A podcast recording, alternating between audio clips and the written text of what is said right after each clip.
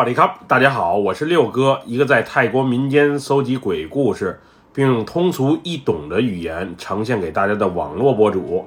今天带给大家的故事名叫《葬礼上的玩笑》，来自一位泰国朋友的分享。接下来就让我们一起进入到这个故事当中。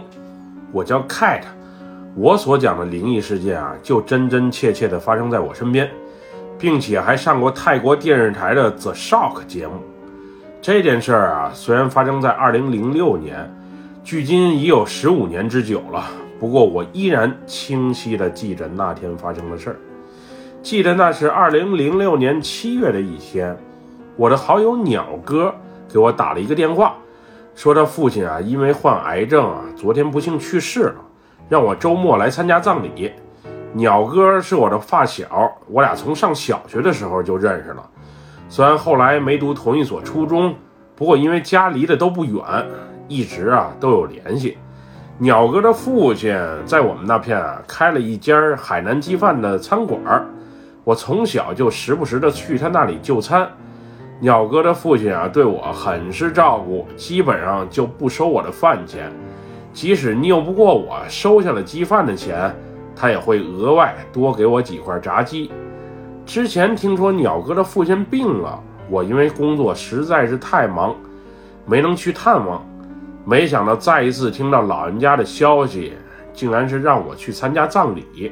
不过鸟哥却看得挺开，毕竟老父亲已经病了许多年了，尤其是最近又是化疗又是犯病，格外的受罪，所以这一走也算是一种解脱。在葬礼那天，我们儿时的几个小伙伴啊都来了。虽然是葬礼，不过毕竟是个难得的机会，把大家都凑到一起。我们坐在一起啊，仿佛有聊不完的话题。和尚念完经、做完法事之后，大部分亲朋好友啊都陆陆续续的回家了。此时留下了我们几个意犹未尽，还想再聊会儿的儿时好友。我们虽然住的都不算太远，不过平时啊各有各的事儿，即使是泼水节假期，也不一定能凑齐人在一起聊聊天儿。原本我们准备聊一会儿天儿就撤，没想到不一会儿天公不作美，外面下起了大暴雨，于是骑着摩托车又或是打车来到这里的我们，只能在寺庙里多等一会儿了。这葬礼上给的吃的真不怎么样，连盒饭都没有，就给了几块小点心。要是有一天我死了，在葬礼上我一定会好好招待大家的，让你们吃好也喝好。说这话的是我们儿时的好友之一狗哥，他从小就爱开玩笑，而且啊说话不经过大脑，更没有把门的。他家境还算不错，属于那种不愁吃不愁穿的。目前在一家软件公司啊当程序员，虽然混得还算不错，不过小时候那些毛病，尤其是爱瞎胡说的毛病啊，一点儿都没改。狗哥这么一说，因为鸟哥也在旁边，我们也不好意思搭话，于是啊没人搭理他。这个话题啊也就这么不声不响的过去了。之后，我们又在办葬礼的展馆里啊聊了会儿天儿。那时我们注意到啊，在展馆的门边有块大白板，上面写着这个展馆的使用时间，例如谁谁谁几月几号用这个展馆，几号火化之类的信息。当时我还想，我参加过不少的葬礼，基本上在每个寺庙里的展馆里呢，都能瞅见类似的白板。不过我只见过白板，却从来没看见过有白板笔在旁边。莫非是有什么忌讳？又或是庙里的和尚不想让人瞎胡写，以免遭遇什么不测？当时我想这个无聊的问题时，我们另外一个朋友啊，汤姆哥消失了一会儿。他从小啊就是个捣蛋鬼，曾经还因为在小学女厕所里搞恶作剧。被学校处分过，不一会儿，汤姆哥再次回到了我们的视线里。此时，他的手里竟然拿了一支蓝色的白板笔。当时我还纳闷，他是从哪里找到的笔？只见他拿着笔，就在白板上的空白处写上了狗哥的全名。并且还把办葬礼的时间以及火化的日期也一并填上了。此时，我们都被这无厘头的恶作剧给搞懵了。玩笑虽然可以开，不过也得看地方。在寺庙办葬礼的展馆里，你们瞎胡闹，这确实有些太过分了吧？不过此时的狗哥啊也不生气，还笑呵呵地说道：“Tom，你把我的名字给写错了。这么多年的朋友，你难道连我叫什么、姓什么也弄不清楚吗？”狗哥边说边把笔抢了过来，并且把拼错的名字改了过来。Tom，你给我写的火化时间啊是个星期一，我可不想在那天火化。要是周一的话，估计你们都不想请假来参加我的葬礼。说完，狗哥啊还特意看了一下手机上的日历，然后写上了二零零六年八月二十日火化这几个字儿。狗哥当时写完后呢，还自嗨般的笑了起来。当时啊，我们也都不太在意，仅仅把这当个玩笑。参加完鸟哥父亲的葬礼之后没多久，有一天狗哥给我打电话。告诉我，最近他总感觉很累，但是怎么也睡不着，即使挣扎了半天睡下了，也时常做着同一个梦，就是一个陌生的人把他带到了一个陌生的地方，那个地方看着和鸟哥父亲啊办葬礼的寺庙差不多。梦里呢，那里聚集了很多人，但是当他想和其他人交流的时候，却没有任何人搭理他。他已经连续做这个梦啊好几天了，并且时常在梦中惊醒，最后实在是受不了了，所以呢想来我家住两天，换换环境，也放松一下。当时我一点也没多想啊，就答应了。毕竟之前啊我俩时常晚上一起喝酒，去他那儿睡，又或者来我这儿睡，都是再正常不过的事儿了。第二天呢是个周六。一早，狗哥啊就背了个包来到我的家里。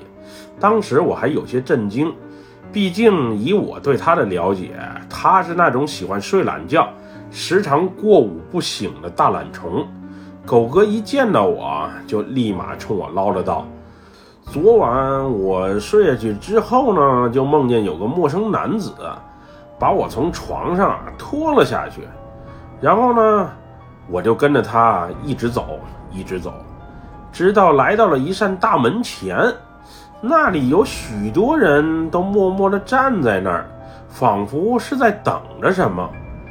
我当时好奇地问了一下四周的人群，不过呢，却没有人搭理我。后来呢，我感觉这个浑身阴冷啊，就一下在梦中昏了过去。等我再次有意识的时候啊，我发现自己呢，却是躺在床上。又是做了一场噩梦。最近啊，我只要每天晚上只要是睡着了，就必做这种奇怪的梦，一而再，再而三，把我这搞得精疲力竭啊，精神方面啊特别的不好，我根本就休息不好，实在是太痛苦了。当晚狗哥是在我家住着，那晚啊，我俩聊了许久的天儿，也喝了不少啤酒。狗哥最后醉醺醺的睡了过去，貌似没有再做奇怪的梦。不过第二天晚上，大约凌晨五点多钟的时候，狗哥啊把我给晃醒了。他梦见啊，在梦里有个人追着他，他在前面跑，后边那人呢在后面追。他跑得越快，后面那人也追得越快。他说：“他记得在梦里啊，自己穿了双红色的拖鞋在跑。那双鞋呢，有点小，特别的不合脚。最后一不留神，自己啊摔了出去。不仅拖鞋摔坏了，胳膊还擦破了层皮儿，然后一下就惊醒了。当时我是睡得迷迷糊糊的，我没太把狗哥说的话当回事儿。”招呼他赶紧躺下，再睡会儿。毕竟一会儿呢，大家还都得上班。后来当我早上起来的时候，狗哥已经背着包去上班了。当晚呢，他也没来找我。我估计他可能去女朋友家睡了吧，也就没有多过问。之后没隔几天，我们几个好友相约去辉煌拉扎达附近的一家酒吧喝酒。当天狗哥也去了，不过我们都感觉到他的精神状态好像不是太好。当时他说自己啊身体不太舒服，所以酒就不喝了，让我们敞开了喝，敞开了玩。一会儿呢他会开车送我们回家。那晚我们玩的呀很开心，还叫了不少啤酒妹和我们坐在一起。大约是深夜时分，一直孤坐在包房角落的狗哥走过来和我们说，他女朋友查岗，所以不得不提前离开了，并且呢还给我们留下了两千泰铢。我们吃饭喝酒啊，一般都是 A A 制。当时我还想，狗哥没怎么吃酒，更是一口没喝。这钱是不是给的有点多？第二天凌晨大约四点左右，一阵急促的电话声啊，给我吵醒了。当时我还以为是远在外地的女朋友打来的，查我是不是带陌生女人回公寓了。后来仔细一看，是狗哥的姐姐打来的。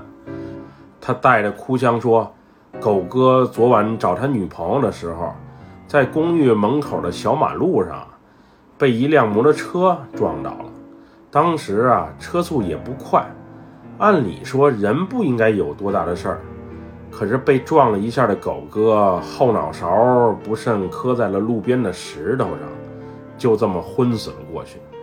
当时摩托车司机啊直接就逃走了。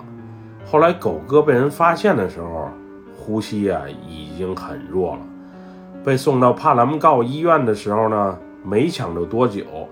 人就这么走了，当时事发实在是太突然了，我是一点心理准备都没有。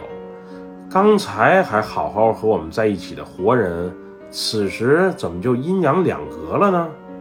于是我匆匆洗漱一番，然后穿上衣服就往医院赶。等我到医院之后，狗哥的姐姐和女友正在那里默默地流着泪。后来我特意找了急救的医生，问到底是怎么回事儿。医生告诉我说呢，狗哥的死啊，不仅仅是被撞到了后脑，他的左肺萎缩的也是特别的厉害。原本身体就虚，被撞了之后呢，又没来得及第一时间抢救，所以啊，才导致悲剧的发生。当时我还想，平时狗哥也不抽烟，酒喝的也比我们少，怎么肺会突然有问题呢？难道他自己和家人都不知道这事儿？狗哥去世的这天啊，是八月十二号。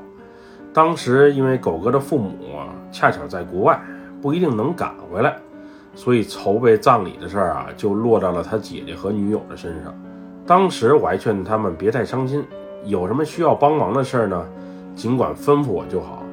第二天啊，也就是八月十三号一早，狗哥的姐姐啊给我打电话说。他问了他们家所在的拉抛地区好几家寺庙，以便安排葬礼的事儿。不过啊，人家的预约都满了，问我能不能帮着找家合适的寺庙。于是呢，我特意啊去了几家离我比较近的辉煌附近的寺庙。不过不巧的是，近期所有办葬礼的预约都安排满了，要不就是等，要不就是另找寺庙。当时我把找寺庙给狗哥办葬礼这事儿，也拜托给了身边不少的亲朋好友，让大家尽自己的力量啊，能帮着联系就联系一下。一直到晚上大约八点多钟，我的一个姑姑啊给我打电话，说办葬礼的寺庙呢，他找到了，让我们啊可以和医院联系，把尸体呢尽快送过去。当时我一听这消息啊，悬着的一颗心啊，终于可以放下了。当我追问是哪家寺庙的时候，我姑姑竟然告诉我是鸟哥他父亲办葬礼的那个寺庙。更巧的是，还是同一个展馆。当时的我一下就懵了。再回想一个月前狗哥在那个展馆的白板上写上自己名字的事儿，难道真的是巧合？还是冥冥之中上天的安排。原本葬礼啊就办三天，简简单单办一下就好。不过最后，为了将就狗哥的父母能从国外及时赶回来，于是把办葬礼的时间啊改为了七天。更加巧合的是，火化的那天，正是狗哥那天在白板上为自己挑选的日子，也就是二零零六年的八月二十日。我们觉得这事儿啊太蹊跷了，于是拿着狗哥的生辰八字儿。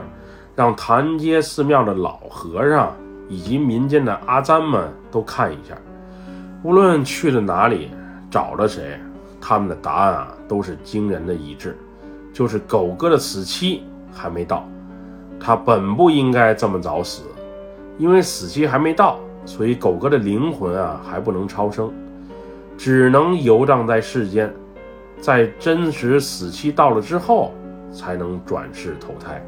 后来我们几个儿时好友还时不时的能在梦里梦见狗哥，有人曾经借过他的钱，还来不及还，狗哥呀还会去梦里啊找他讨要。后来我们几个索性找个寺庙啊一起出家七天，为狗哥的魂魄啊超度一下，希望他能尽快超生，不要再来骚扰我们了。不过啊却不怎么管用。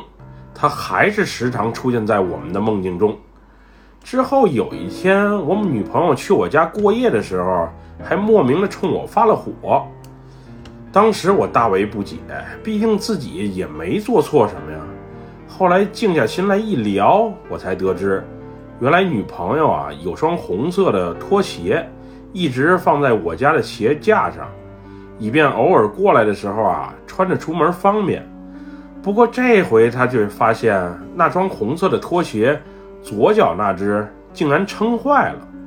于是他联想到，肯定是有其他的女人进了我的屋，并穿了他的拖鞋。我虽然称不上三好男人，但是不把其他女人带回公寓的道理，我还是懂的。当时我还觉得纳闷儿，不过仔细一回想，前一阵狗哥在我这里借宿过两宿。并且有天早上还跟我提过红色拖鞋的事儿，莫非那天他讲的梦境里的事儿是真实发生了的？虽然我心中有无数个疑问，不过此时狗哥已经与我阴阳两隔了，所以再纠结太多啊，也就没有任何的意义了。后来我也和女朋友解释了，不过看着他半信半疑的样子。我明白这事儿啊，实在是蹊跷，让人轻易相信，肯定是没有这么的容易。从此之后呢，我每回去庙里参加葬礼，都对寺庙里的白板啊有一种敬畏之心。狗哥的去世实在是太蹊跷了，也不知道是巧合还是就是一种天意。总之，经历过这事儿的我，实话实说，是既困惑。又害怕，确实是搞不清、弄不明，也不想探究了。本期故事就分享到这里，喜欢六哥故事的朋友，别忘了给六哥点赞和关注哟。最后奉劝大家一句：开玩笑一定要分场合，以免引祸上身哟。咱们下期节目再见，么么哒，拜拜，萨瓦迪卡。